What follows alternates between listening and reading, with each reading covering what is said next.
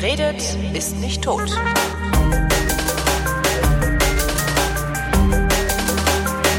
Die Tage kriege ich eine Mail, da steht drin, ja, hallo, ich bin der Martin, ähm, wir haben hier so Brain-Computer-Interfaces gebastelt. Habe ich gedacht, was habt ihr gebastelt? Und hab Martin angerufen. Hallo Martin. Hallo Holger. Was habt ihr gebastelt? Wir haben ein Brain-Computer-Interface gebastelt. So USB-Ding sie im Kopf, wo ich dann einen Stecker reinmache und ja, wir machen das Ganze drahtlos, also ohne Stecker. Oh, natürlich, ja. Bluetooth. Everything is better with Bluetooth. mit dem Stecker, das gibt's schon, das machen sie, aber so ein Stecker ist halt irgendwie blöd, wenn man den oben auf dem Kopf drauf sitzen hat. Moment, es gibt Stecker, die in den Kopf gehen? Es gibt Leute, die haben Steckverbindungen oben auf dem Kopf drauf und damit können die dann Roboterarme ansteuern. Äh, du siehst mich sprachlos. Ich dachte, das gäbe es nur in irgendwelchen Filmen und in, in, den Witzen, die wir uns so in der Kneipe erzählen. Jetzt, jetzt musst du aber mal, also. Naja, es gibt eben, also seit, seit ein paar Jahren äh, hat man angefangen, mit dem Gehirn selber zu interagieren. Also ja. normalerweise redet man miteinander, man fasst sich an oder sonst was. Und seit ein paar Jahren äh, ist man in der Lage, direkt die Aktivität vom Gehirn zu messen und damit etwas zu machen, beziehungsweise auch dem Gehirn selber wieder Signale zuzuführen, also etwas ins Gehirn reinzubringen. Aber weiß man denn, was man da hinliefert, beziehungsweise ob, ob man es an die richtige Stelle geliefert hat? Na, mit dem Reinliefern, das ist so ein bisschen schwierig, aber im Prinzip weißt du an bestimmten Stellen schon in etwa, was du anlieferst. Also zum Beispiel weißt du, wenn du zum Beispiel ähm, was hören willst, dass du eben bestimmte Gebiete ähm, den Signal liefern musst. Was für Roboterarme sind das, die du gerade meintest? Die eigenen, also ein, ein, ein, ein, äh, eine Prothese, die man darüber steuert, oder Roboterarm im Sinne von riesengroßer Schweißautomat in Fabrikhalle? Naja, momentan die Sachen, die ich im Kopf habe, das sind hauptsächlich Roboterarme, die sehr groß sind noch. Du hast so ein Ding im Kopf? Also, nein, ich habe so ein Ding nicht im Kopf. Achso, du nein. hast in deiner. Okay, ich dachte, du hättest einen Stecker nein, im Kopf. Die Idee, nein. Okay. Ähm, diese Roboterarme sind relativ groß noch und extrem teuer. Mhm. Ähm, aber die können eben mittlerweile schon angesteuert werden durch Elektroden im Kopf. Können die präzise angesteuert werden? Also jetzt drei Millimeter nach links oder ist das eher so ein vages, wildes Rumgeschlacker, was diese Dinger dann machen? Nee, ein vages, wildes Rumgeschlacker ist es nicht. Also es gibt Videos im Internet, kann ich auch mal gerne mit verlinken, wo eine Frau in der Lage ist, äh, eine Trinkflasche zu greifen und die sich zum Mund zu führen und daraus zu trinken. In welchem Rahmen hast du denn so Zeugs gebaut? Also wir haben in äh, Utrecht, habe ich meine Doktorarbeit gemacht und da haben wir ein Gerät entwickelt, was gedacht ist für Menschen, die komplett gelähmt sind. Mhm. Also Menschen, die in ihrem ja nichts mehr tun können, weil sie ihre Kontrolle über die Muskeln verloren haben. Hawking. Und das einzige, genau, mhm. Hawking ist das klassische Beispiel oder Christopher ähm, Reeves, mhm. die eben eigentlich nichts mehr können, aber trotzdem noch geistig hellwach sind. Und ja. Hawking ist, glaube ich, das ideale Beispiel dafür. Der kann eben, das Einzige, was er, glaube ich, noch kann, ist ein kleiner Muskel am Auge bewegen. Und damit tippt er eben all seine Texte. Und sein Gehirn ist eben voll wach, offensichtlich. Mhm. Aber er kann eben seinen Körper nicht mehr verwenden. Und dein Podcast heißt ja, wer redet, ist nicht tot. Ja. Aber der Umkehrschluss gilt eben nicht. Wer nee, nicht natürlich redet, nicht. ist nicht tot. Auch wenn der Deut das ähm, Deutschlandradio hat mal gesagt, wer nicht redet, ist tot. Hieß so mein Podcast, aber ja. Und es gibt auch einen Film, äh, Diving Bell Butterfly, ich glaube, der heißt Taucherglocke Schmetterling im Deutschen, von einem französischen Autor, der hatte einen äh, Hirnschlag mhm. und der konnte danach eben auch nicht mehr sprechen. Das Einzige, was der noch konnte, ganz klassisch, war mit seinen Augenzwinkern. Und dann hat er nur mit seinem Augenzwinkern über Monate hinweg ein Buch geschrieben. Mhm über wie es sich anfühlt, in seinem eigenen Körper eingeschlossen zu sein. Und da hat er einen Assistenten gehabt, der ihm immer Buchstaben vorgehalten hat. Und bei dem Buchstaben, den er haben wollte, hat er mit den Augen geblinzelt. Ach du Schande. Ja, ja, das, das ist das ist kein extrem aufwendig. Genau, das ist kein Zustand. Also so möchte man eigentlich, ja, das möchte man eigentlich abstellen. Äh. Das ist kein Zustand eben und äh, dieses Locked-in-Syndrom heißt das, also ja. eingeschlossen im eigenen Körper. Ähm, Gibt's auch diesen, ist eben auch für viele Leute, die sagen, dann will ich nicht mehr weiterleben.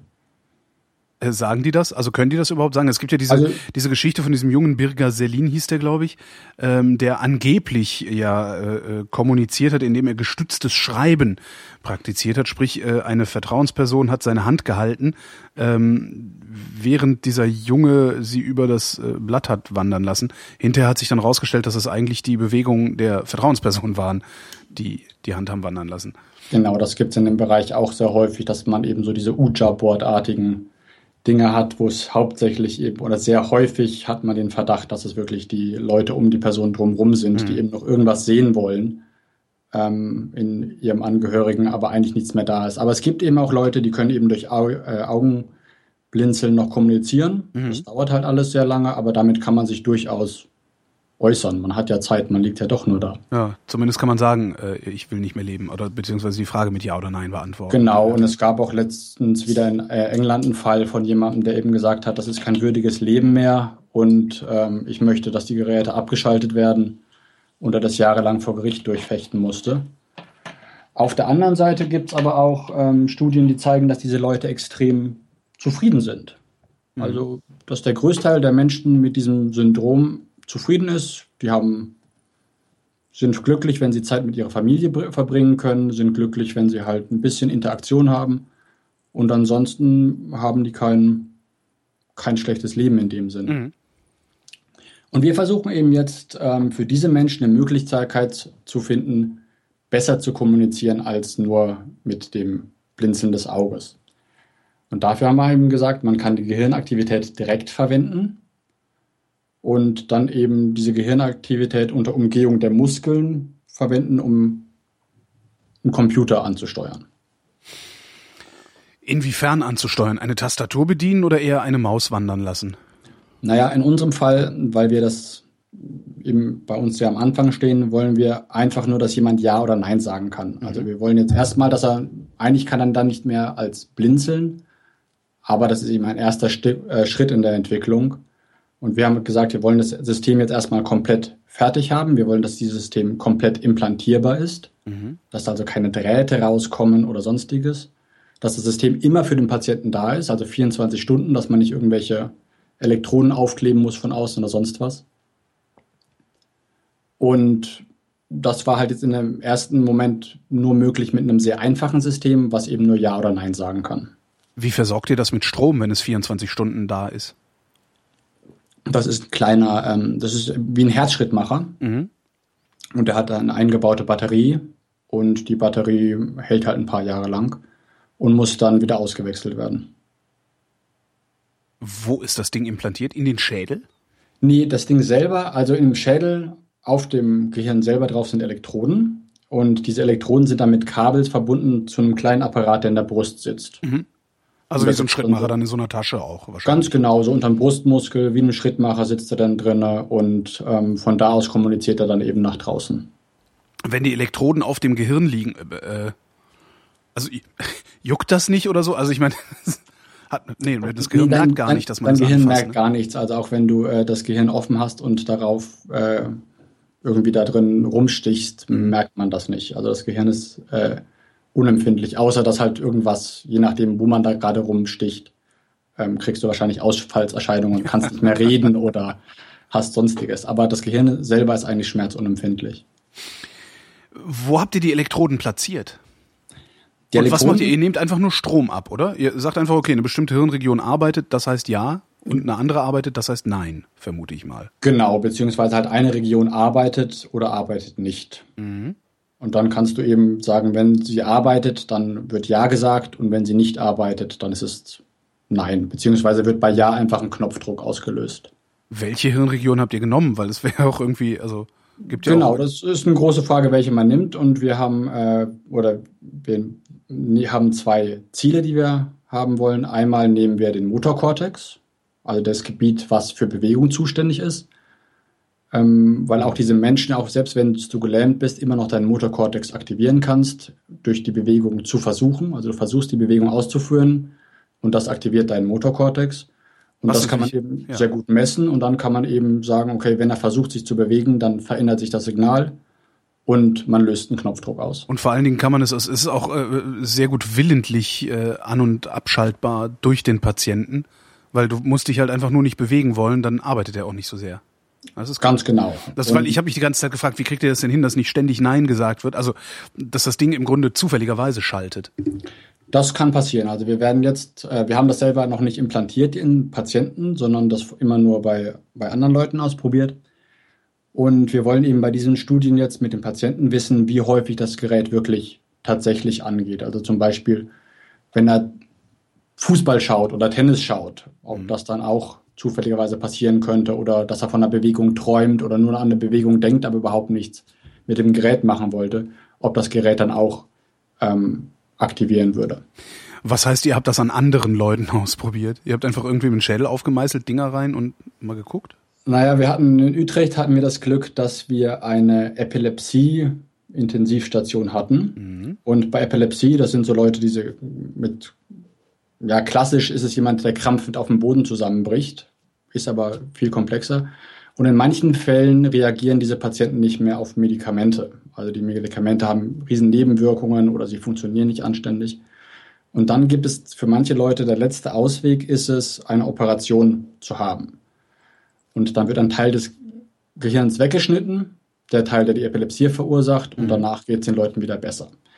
Jetzt ist es so, dass man wissen muss, welchen Teil schneidet man denn weg und welchen Teil lässt man drinnen. Also welcher Teil ist zum Beispiel fundamental wichtig für Sprache. Den will man nicht rausschneiden, weil sonst hat die Person hinterher ein Problem. Und in Utrecht haben die das eben so gemacht, die haben den Schädel geöffnet, haben so ein Handteller großes Loch geschnitten und haben dann Elektroden auf den äh, aufs Gehirn draufgelegt. Mhm. Und mit diesen Elektroden wurde dann, dann wurde der Schädel wieder zugemacht und die blieben dann eine Woche lang bei uns auf der Station. Und mit diesen Elektroden wurde dann eben durchgehend gemessen. Und es wurde geschaut bei verschiedenen Aufgaben, wann ist denn diese Gehirnregion aktiv und wann ist sie nicht aktiv. Beziehungsweise wurde auch, wird auch stimuliert, dass man zwischen zwei Elektroden einen kleinen Strom gibt und damit schaltet man im Prinzip Gehirnregionen aus. Also man stimuliert zwischen zwei Gebieten und dann ist man auf einmal nicht mehr in der Lage, äh, Banane zu sagen, weil man ja. einfach nicht mehr auf das Konzept Banane kommt. Und auf einer anderen Region ähm, führt man auf einmal eine Bewegung aus oder man kann sich nicht mehr erinnern, was man gerade gesehen hat oder all solche Sachen. Und damit wird dann eine Karte erstellt von deinem Gehirn, welches Gebiet macht denn ungefähr was. Das ist eine relativ grobe, grobe Karte, aber es reicht. Und dann weiß man eben, diese Gebiete dürfen wir nicht antasten bei der Operation. Und auf der anderen Seite kann man sehen, ähm, wenn die Person in dieser Woche einen Anfall hat, wo nimmt denn dieser Anfall, ähm, wo hat er denn seinen Ursprung? Also man sieht dann, dass auf bestimmten Elektroden in bestimmten mhm. Gebieten fängt auf einmal das Gehirn wie wild an, aktiv zu sein. Und das breitet sich über das ganze Gehirn aus und derjenige kriegt einen Anfall. Und dann werden diese Gebiete eben rausgeschnitten. Das heißt, ihr habt für euer Interface eigentlich die Abfalldaten der Epilepsiebehandlung benutzt? Ganz genau. Und wir ah, hatten eben das Club, dass wir äh, gesagt, äh, dass wir diese Leute da hatten und die liegen dann eine Woche lang auf der Station und haben manchmal was zu tun und manchmal liegen sie eben ganz nur rum. Mhm. Und dann haben wir eben die Möglichkeit gehabt, mit diesen Versuchspersonen, also die waren dann für uns Versuchspersonen, für sich selbst Patienten, mit diesen Leuten ähm, Experimente zu machen. Und die haben wir dann eben gefragt, ob sie eben mal versuchen würden, so einen Brain-Computer-Interface anzusteuern. Also die haben dann eine Aufgabe bekommen und dann hieß es eben, wenn ihr den Ball nach links bewegen wollt, dann denkt an die Bewegung. Wenn ihr den Ball nach rechts bewegen wollt, dann macht man nichts. Und damit haben wir eben lernen können, wie sich so, ein, so Elektronen im Kopf verhalten. Bist du Arzt? Nein, ich bin kein Arzt. Was, was bist du denn für ein Doktor? Ähm, ich bin noch kein Doktor, erst ab nächsten Monat hoffentlich. Ich bin ähm, Neurowissenschaftler. Ich habe mhm. äh, Cognitive Science studiert und kognitive Neurowissenschaften und bin einfach Neurowissenschaftler. Also Hattest du geplant, Gehirn. hattest du geplant, ein Brain Interface zu bauen oder bist du da irgendwie zufällig drüber gestolpert? Da bin ich drüber gestolpert. Also ich hatte das während meines Studiums, tauchte das immer wieder mal auf und am Anfang fand ich das sehr seltsam und unspannend, aber irgendwie während meines Masterstudiums fand ich das dann auf einmal spannender und bin da so reingerutscht, habe mein Praktikum da gemacht und dann hat man mir eine Doktorandenstelle da angeboten. Und dann habe ich da weitergemacht und dann fand ich das ein extrem spannendes Thema, weil es eben auch extrem vielseitig ist. Gerade dieses Projekt mit dem Implantat jetzt, das ist nicht nur Wissenschaft, sondern es war auch sehr spannend, im all die rechtlichen Rahmenbedingungen, medizinische Bedingungen. Ähm, fand ich ein sehr spannendes Thema. Was gibt's denn für rechtliche und medizinische Rahmenbedingungen bei sowas? Naja, wir haben die letzten zwei, also wir werden jetzt dieses Jahr hoffentlich den ersten Patienten implantieren und wir haben die letzten drei Jahre damit zugebracht, ein Ethikprotokoll zu schreiben. Also für jede Forschungstätigkeit, also für jede Forschung am Menschen, musst du ein Ethikprotokoll schreiben, mhm. worin sichergestellt wird, dass du dem Patienten oder der Versuchsperson keinen Schaden zufügst und dass eben der Nutzen, der wissenschaftliche Nutzen größer ist als das Risiko, dem die Person ausgesetzt wird. Aber ist das nicht offensichtlich? Bei was? Na, bei so einem Brain-Computer-Interface, wie ihr es gebaut habt. Naja, dieses, wir wissen halt momentan noch nicht, ob es funktioniert. Wir haben das noch nie bei solchen Menschen ausprobiert, sondern wir haben das eben, wir haben gute Gründe anzunehmen, dass es funktioniert, mhm. aber wir wissen es nicht, sonst müssten wir die Studie nicht machen. Und jetzt ist es so, wir wollen bei einem Menschen, der eigentlich gesund ist, ich, der ist gelähmt, aber ansonsten ist er gesund, wollen wir auf einmal eine Operation machen und dem Sachen ins Gehirn implantieren. Mhm. Ähm, jede Operation birgt Risiken. Diese Leute sind häufig auch beatmet oder allgemein kein sehr guter Gesundheitszustand. Und so eine Narkose und so eine Operation birgt natürlich gewisse Risiken. Und die Frage ist, ob diese Risiken wirklich gerechtfertigt sind ähm, für die Möglichkeit, dass es funktionieren könnte. Also diese ersten Patienten, die bei uns mitmachen, wissen ja nicht, ob sie was davon haben. Ja. Wir können davon ausgehen, dass es funktioniert, aber wir wissen es nicht. Und daher ist es für sie halt ein relativ großes Risiko. Wie habt ihr eure Studie designt? Also wie viele Patienten nehmt ihr da? Wie lange wird das laufen? Also, also wir wollen wann ist das Ergebnis ein gutes Ergebnis? Genau, also wir wollen jetzt fünf Leute implantieren in den nächsten fünf Jahren. Mhm. Ähm, und jeder Patient wird für ein Jahr implantiert. Und dann schauen wir eben, ob in diesem Jahr er in der Lage ist, dieses Gerät zu verwenden, ob er dauerhaft in der Lage ist, es zu verwenden und ob es seine Lebensqualität wirklich steigert. Also hat der Patient wirklich was davon oder sagt er, ja, ist eine nette Spielerei, aber eigentlich bringt mir das nicht sehr viel. Mhm. Aber nochmal zurück zu, dem, zu den ethischen Sachen. Ja. Also wir haben drei Jahre lang ein Ethikprotokoll geschrieben und da musste eben geschaut werden, sind die Materialien, die in den Körper eingebracht werden, können die gefährlich sein? Äh, ist dieser Apparat ungefährlich oder läuft da irgendwas aus, läuft da irgendwas rein? Kriegt der Patient Stromstöße auf einmal? Ähm, wer bezahlt das Ganze? Wer mhm. bezahlt das Gerät äh, nach Ablauf der Studie? Weil vielleicht will er es ja behalten. Ne? Nehmen wir mal an, es funktioniert ja. und er kann dadurch besser kommunizieren und wir sagen dann, ja, Studie ist rum, äh, geben das Gerät zurück und man lässt den Patienten wieder in einen Zustand zurückfallen, der schlimmer ist als, vor, äh, als es war. Stimmt, das sind ja auch Sachen, die man bedenken muss. Ja. Extrem unethisch zu sagen, ja. okay, wir haben jetzt etwas, was Ihnen helfen könnten, aber wir nehmen es wieder raus. Und dann muss halt wieder geklärt werden, aber wer bezahlt dann das? Wer bezahlt dann die Ersatzbatterie, wenn die eingebaut wird? Ähm, und all solche Sachen. Wer ist verantwortlich dafür, dass etwas schief geht? Das wird eben alles ausgebreitet, getestet und diskutiert und ähm, analysiert. Das klingt so, als wären die äh, ethischen Implikationen viel komplizierter als die technischen. Weil technisch klingt das vergleichsweise trivial, was ihr da vorhabt. Technisch klingt das trivial. Es ist auch von, wie gesagt, anderen ähm, Gruppen schon gemacht worden, mhm. auch deutlich besser. Also dieser Roboterarm ist deutlich komplexer, deutlich schwieriger. Ähm, aber wir eben die Ersten sind, die das äh, komplett implantiert haben wollen. Und das natürlich ähm, noch mal einen Schritt weiter ist. Mhm. Werdet ihr irgendwann da ankommen, dass eine Maus sauber gesteuert werden kann? Oder vielleicht sogar so eine Tastatur, Kürzeltastatur oder so bedient werden kann? Also diese anderen Gruppen sind durchaus in der Lage, Mäuse zu steuern. Mhm. Ob sauber, ja, nicht ganz so, wie du das mit der Hand machen würdest, aber schon zuverlässig genug, um einen Computer grob zu bedienen. Mhm. Also das äh, sollte kein Problem sein im Prinzip. Die Frage ist, ob das dauerhaft in der möglich ist und ob es eben auch bei Menschen möglich ist, die wirklich sehr schwer gelähmt sind. Auch ein Problem ethisch zum Beispiel, du musst für jede Studie musst du Zustimmung bekommen, dass jemand mitmachen will. Also du musst, wenn du, du Proband bist, irgendwo bei der Uni, bei einem Experiment, musst du unterschreiben, dass du äh, informiert wurdest und dass du alles verstanden hast und dass du die Risiken kennst und dass du eben mitmachen willst. Jetzt ist natürlich bei jemandem, der äh, nicht kommunizieren kann, der nicht schreiben kann oder nur sehr schwierig äh, kommunizieren kann, die Frage, wie kriegt man überhaupt seine Zustimmung zu dem Thema? Also wir haben eine ausgebreitete ähm, Prozedur, ähm, wie man eben diese Leute informiert und wie man auch sicher geht, dass sie verstanden haben, auf was sie sich einlassen und eben auch zustimmen können, dass sie sich diesem Risiko aussetzen wollen. Wie macht ihr das? Ne, ihr, stellt, ihr könnt ja im Grunde nur Fragen stellen. Genau, wir haben also. Die dürfen aber wiederum nicht suggestiv sein.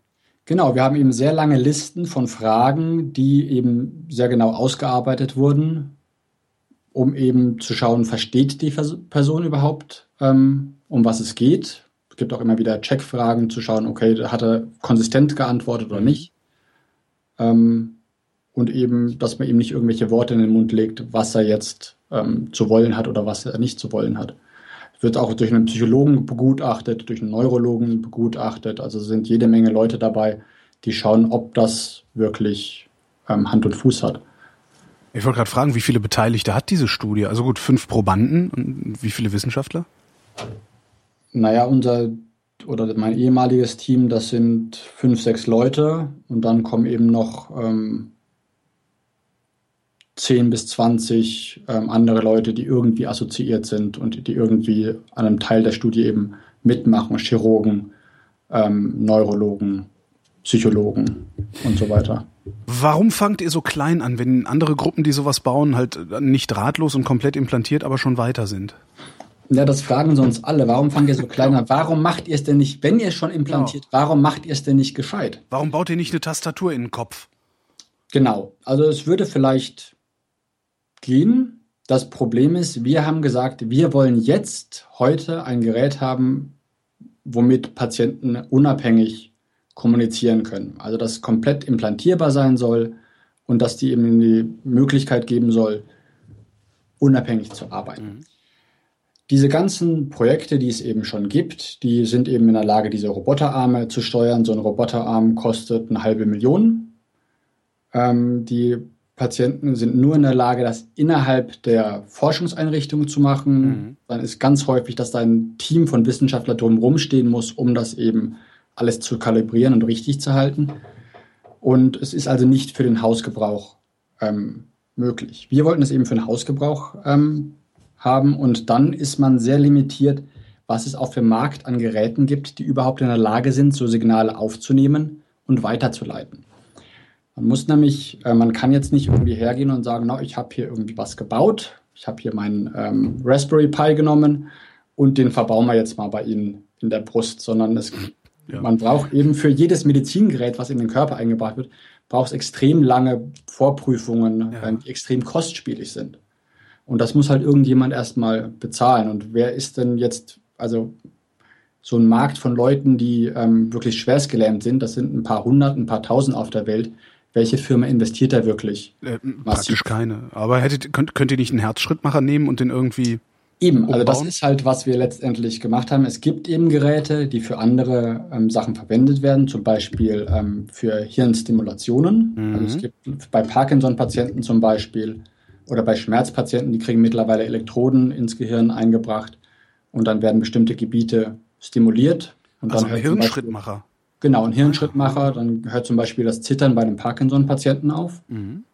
Und ein ähnliches Gerät, ähm, also so ein Gerät haben wir praktisch umgebaut, wobei umgebaut stimmt nicht, sondern das Gerät hat eben auch andere Fähigkeiten und diese anderen Fähigkeiten verwenden wir dann.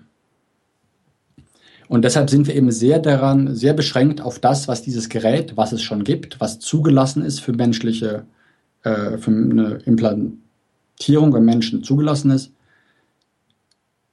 das zu verwenden. Also im Grunde war das ganze, das ganze Projekt eine Übung im Thinking Inside the Box. Wir mhm. mussten schauen, okay, was kann dieses Gerät?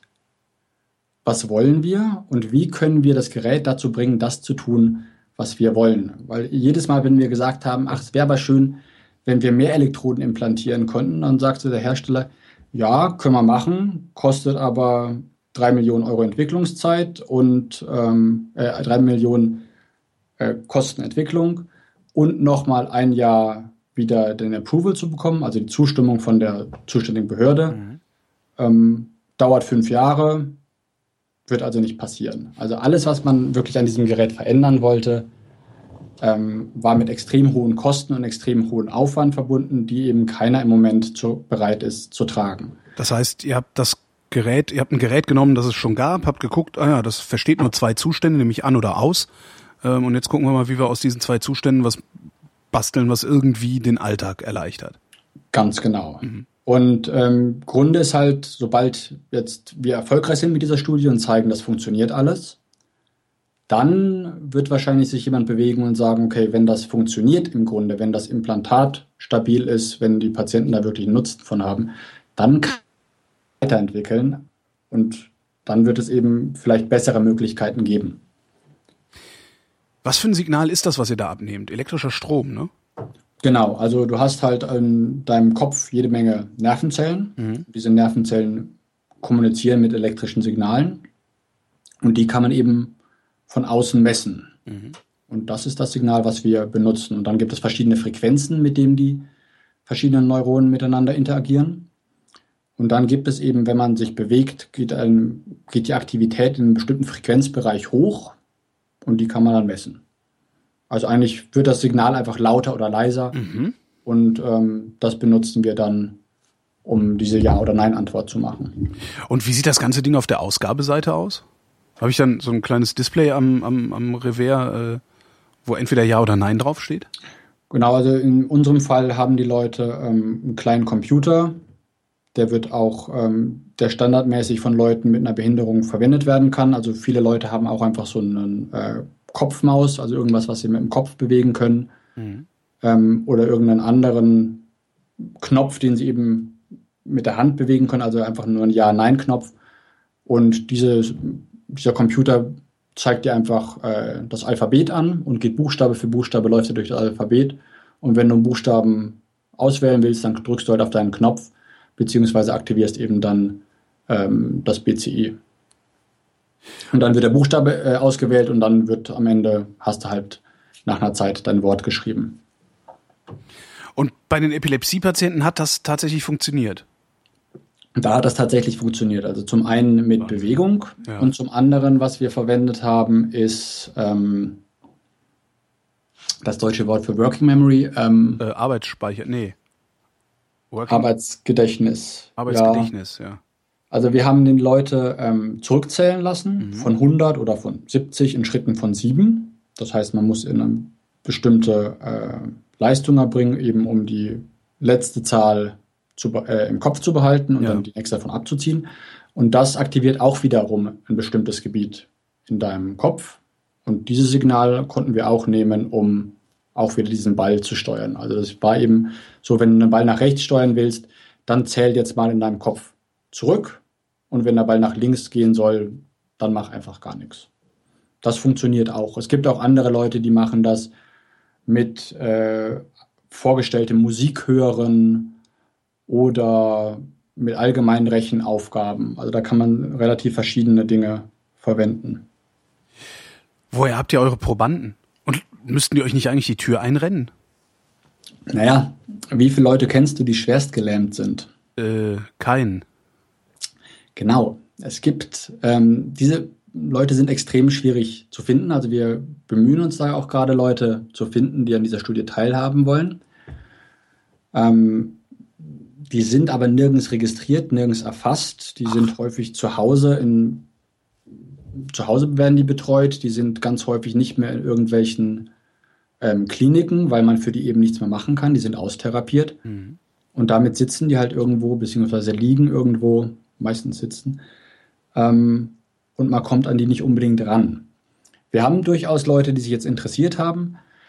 Dann kommt aber bei uns noch erschwerend, äh, erschwerend hinzu, dass wir sehr strenge Auswahlkriterien haben, wer in dieser anfänglichen Studie mitmachen darf. Es müssen Leute sein, die kognitiv wirklich fit sind, also die wirklich noch ähm, intelligent genug sind, um diese Entscheidung zu treffen mhm. und mitzumachen und auch zu verstehen und auch uns Feedback geben zu können, was hat denn jetzt funktioniert oder nicht. Sie müssen in der Lage sein, zuverlässig noch ein bisschen zu kommunizieren, zum Beispiel durch ähm, Augenzwinkern. Sie müssen relativ jung sein und relativ gesund, damit man eben ihnen diese Operation zumuten kann. Und das macht eben die Gruppe der Leute, die an dieser Studie teilnehmen könnten, sehr, sehr klein. Und wo habt ihr sie jetzt gefunden? Oder habt ihr sie wir haben gar sie, nicht? Wir suchen noch. Also ah. wir haben jetzt ähm, seit Anfang des Jahres erst Zustimmung bekommen, dass wir eben diese Studie durchführen können. Mhm. Und seitdem sind wir jetzt auf der Suche nach Leuten, die an dieser Studie teilhaben wollen. Wir hatten jetzt auch schon Kontakte mit ähm, mehreren Leuten und sind da eben gerade am Schauen, ob sich davon jemand eignet und jemand unsere Bedingungen erfüllt. Die telefoniert dann einfach die Pflegedienste ab wahrscheinlich. Ne? Wir telefonieren die Pflegedienste ab, beziehungsweise schicken wir ähm, Briefe an ganz viele Krankenhäuser, an Hausärzte und an sonstige Einrichtungen, die eben Informationen über Leute haben könnten. Mhm. Also es ist relativ schwierig. Daher ist es eben, da sieht man eben auch direkt, dass es eine sehr kleine Gruppe ist, die wirklich Nutzen an diesem Gerät hätte. Nur wenn man es eben hinkriegen würde, dass es funktionieren würde, hätte man eben einen erstaunlichen oder einen sehr großen Effekt für diese Leute letztendlich. Also wenn du wirklich wieder Kommunikation herstellen kannst, ist es natürlich eine große Leistung. Na, und ich könnte mir auch durchaus vorstellen, dass dann in, in, in der Zukunft irgendwann da auch mal, weiß ich nicht, so Lifestyle-Anwendungen bei rausfallen. Das heißt, ähm, eigentlich müsste doch auch die Industrie ab irgendeinem bestimmten Zeitpunkt interessiert sein an dem, was ihr da tut. Ja, das gibt es ja. Es gibt ja EEG-basierte Systeme, also mhm. Elektroden außen auf dem Kopf, ähm, womit du irgendwelche Spielchen machen kannst. Ähm, Emotive hat man vielleicht schon mal gehört. Das ist so ein Gerät, wo du so ein bisschen damit rumspielen kannst und ein bisschen Computer mit deinen Gedanken quasi steuern kannst. Wobei diese Geräte funktionieren nicht so wirklich und äh, meistens ist das, was man benutzt, irgendwelche Muskelaktivität, die gemessen wird und hat wenig damit zu tun, was wirklich im Gehirn vor sich geht. Mhm. Aber wenn es mal funktionieren würde, hätte das durchaus, ähm, durchaus Anwendungen. Wie wird das angenommen, also wenn ihr da Kontakt aufnehmt?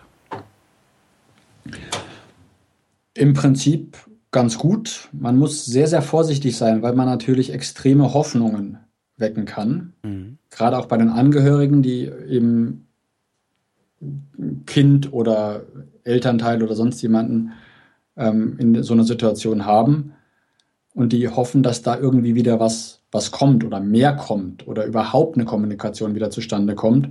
Und da muss man eben sehr aufpassen, dass man keine falschen Hoffnungen weckt und eben auch es immer wieder passieren kann, dass du Leute hast, die mehr in ihrem Verwandten sehen, als da noch ist. Also die sagen, ja, nee, wir können perfekt mit ihm kommunizieren, zum Beispiel dieses unterstützte Schreiben. Mhm.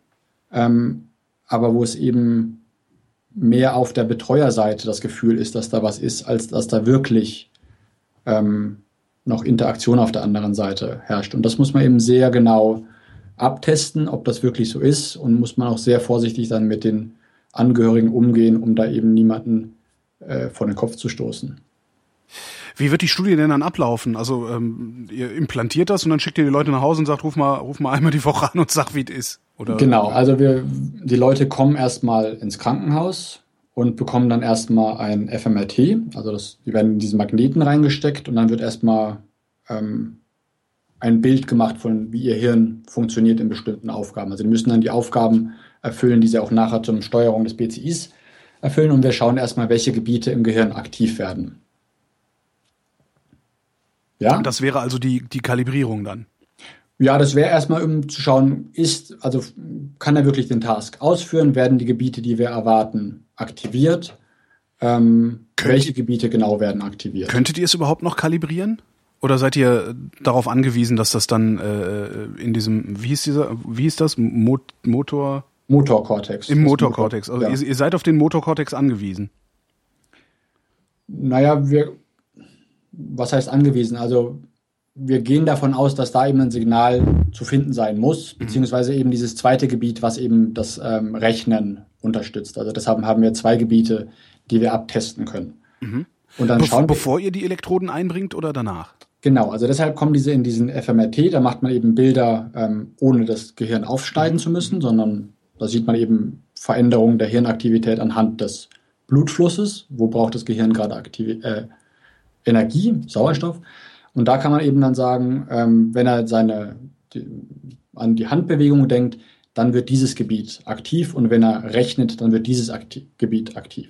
Das kann man relativ örtlich genau eingrenzen und dann wird über diesen zwei Gebieten hinterher im Operationssaal werden zwei Löcher gebohrt und dann werden die Elektroden eingebracht und diese Elektroden werden genau auf die Orte gelegt, die vorher eben Aktivität gezeigt haben.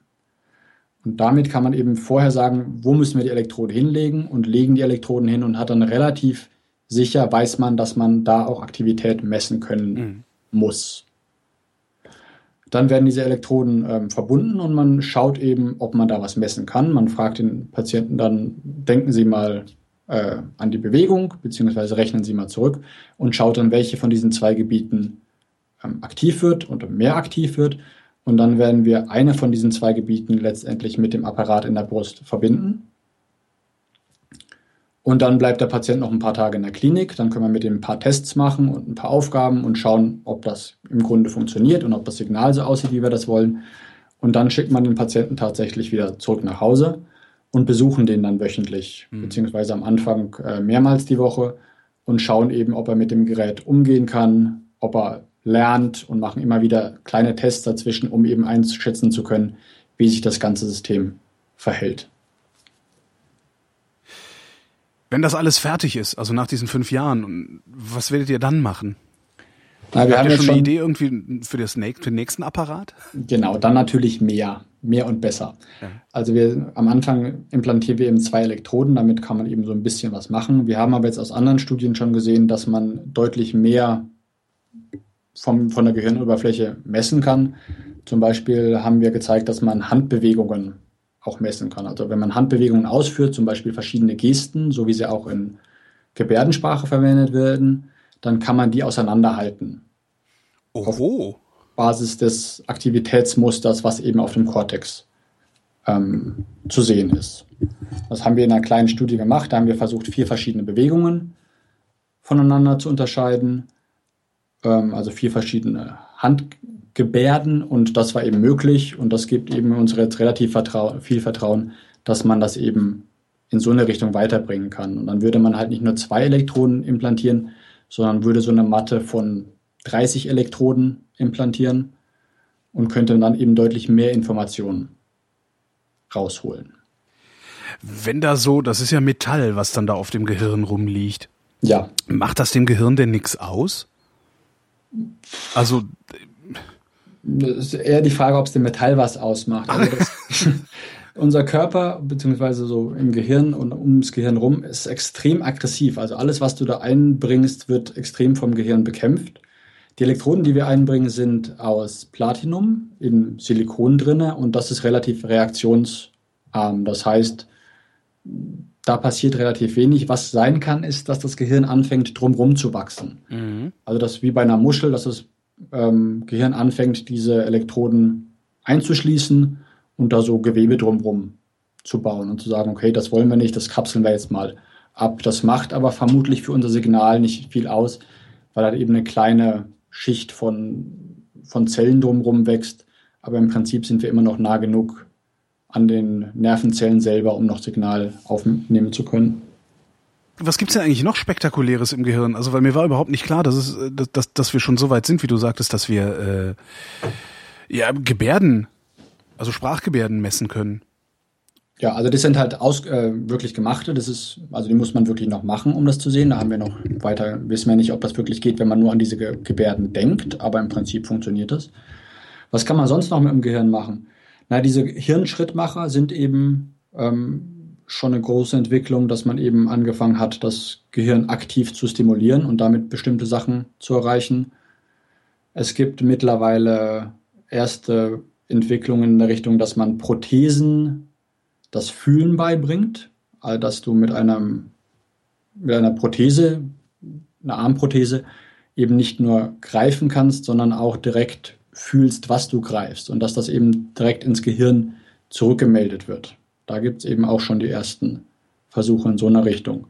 Das heißt, man fängt langsam an, ins Gehirn reinzuschreiben. Oder es gibt es auch in der Richtung ähm, von ähm, na, Sehen visuell, ja. also dass man ähm, direkt den Kortex stimuliert, um eben blinden Menschen wieder das Sehen zu ermöglichen. Also dass ich gar kein künstliches Auge herstelle, das den Sehnerv mit Daten versorgt, sondern dass ich direkt das Gehirn mit Daten genau, versorge? Also du, genau, und du kannst es halt an jeder Stelle machen. Wenn du ein künstliches Auge herstellst, was den Sehnerv mit Daten versorgt, hast du es halt eben relativ einfach, weil das Gehirn dann den Rest macht und versucht, mhm. diese Daten zu integrieren und da schon viel passiert. Du kannst aber auch direkt den Cortex, also direkt das Gehirn stimulieren und auch damit Sinneseindrücke ähm, hervorrufen. Ob das jetzt besser funktioniert als das andere, ist noch die Frage. Aber im Prinzip geht das schon. Wie findet ihr denn raus, wo ihr eure Daten hinschicken müsst? Ja, also da ist ja jetzt nicht irgendein Anschluss, an den ich unmittelbar andocken kann. Also. Nee, aber man weiß zum Beispiel beim visuellen Kortex, weiß man eben, dass der hintere Teil deines Gehirns äh, verarbeitet visuelle Informationen. Mhm. Und ähm, da kann man eben sehr genau gucken, wie aktiviert er denn, wenn ich einen bestimmten Stimulus, also ein bestimmtes Bild reinschicke. Und das kann man dann natürlich versuchen, das durch Stimulation hinterher auch wieder ähm, hervorzuberufen. Wo würde so eine Stimulationselektrode dann sitzen? Also gebt ihr dann im Gehirn irgendwelche Koordinaten an oder seid ihr in der Lage, Nervenzellen zu zählen und zu sagen, okay, wir nehmen die 722 Millionste von links? Ja, das wird jetzt bei mir ein bisschen dünn, das ist nicht mein, ah, nicht mein Bereich. Ähm, aber im Prinzip kannst du, es gibt ähm, bei in Tierstudien eben, dass wirklich einzelne Neurone angefahren werden können mhm. ähm, und die dann eben stimuliert werden. Man würde bei so einem Ding wie bei einem Sehen würde man generell mehrere hunderte bis tausende äh, Neuronen wahrscheinlich stimulieren. Mit also einer Elektrode, die dann reinkommt, also nicht für jedes, jedes Neuron. Äh, genau, das wäre dann mit einer. Also zum Beispiel bei diesen Studien, wo ich vorhin am Anfang meinte, mit dem Roboterarm, die mhm. haben kleine Nadelkissen, die sind so groß wie so ein halbes Centstück. Und auf der Größe sind äh, 100 Nadeln, ganz, ganz feine Nadeln. Und die werden in die oberste Schicht von deinem Gehirn, also nicht von deinem, aber von einem Gehirn reingestochen. Und die messen dann jeweils zwei, drei, vier einzelne Neurone und die Aktivität von diesen einzelnen Neuronen. Und dadurch können die eben auch diesen Roboterarm sehr genau steuern, weil da eben eine sehr große Informationsdichte dran ist, weil man wirklich ganz viele Neuronen einzeln misst. Also man kann durchaus auf dieser kleinen ähm, Skala, auf dieser kleinen Größe mit dem Gehirn interagieren. Wenn jetzt ein bestimmter Hirnbereich aktiv wird, wie viele Neuronen sind dann beteiligt? Kann man das so pauschal überhaupt sagen? Nein, das hängt immer sehr mit der, ähm, ja, mit der Aufgabe zusammen. Also was für einen Stimulus du reinschickst. Also wenn du ein bestimmtes Bild ähm, anschaust, dann wird dein ganzer visueller Kortex aktiv. Also das sind äh, Millionen und Millionen von Nervenzellen. Also man kann nicht wirklich sagen, was da so die kleinste Einheit ist. Würde ich jetzt mal sagen. Wobei es gibt durchaus Studien, die behaupten, dass sie Neurone finden, die für einzelne Schauspieler ähm, aktiv werden. Es gibt das sogenannte Jennifer Aniston ähm, Neuron, das reagiert immer, wenn man ihr ein Foto also das Neuron zeigt immer Aktivität, wenn ein Foto von Jennifer Anderson ähm, gezeigt wird. Das ist aber, aber doch jetzt Voodoo, oder?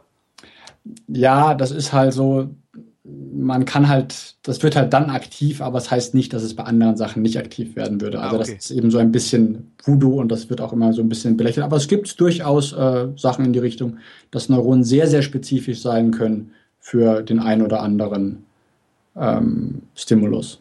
Es hieß ja sehr lange Zeit, man äh, das Gehirn sei nicht verstanden und wir würden das auch nicht wirklich verstehen können. Ähm, würdest du das immer noch unterschreiben?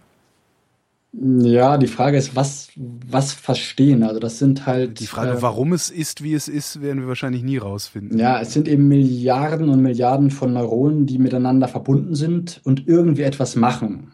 Und wir verstehen halt Teilaspekte, also wir verstehen, dass bestimmte Gebiete für bestimmte Sachen zuständig sind. Aber was Verstehen dieses ganzen Dings bedeutet, wüsste ich nicht. Also was, wann würden wir es verstanden haben? Wenn wir es nachbauen können?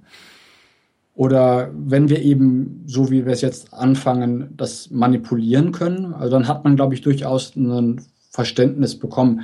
Wenn es jetzt solche Fragen sind wie, wie generiert unser Gehirn unser Ich? Also warum haben wir das Gefühl zu sein? Mhm. Das ist, glaube ich, eine deutlich schwierigere Frage, weil wir wahrscheinlich noch nicht mal wirklich definieren können, was das Ich ähm, ist. Also das ist, wird dann sehr, sehr schnell sehr schwammig. Aber ich denke das schon, Gehirn dass. ja auch.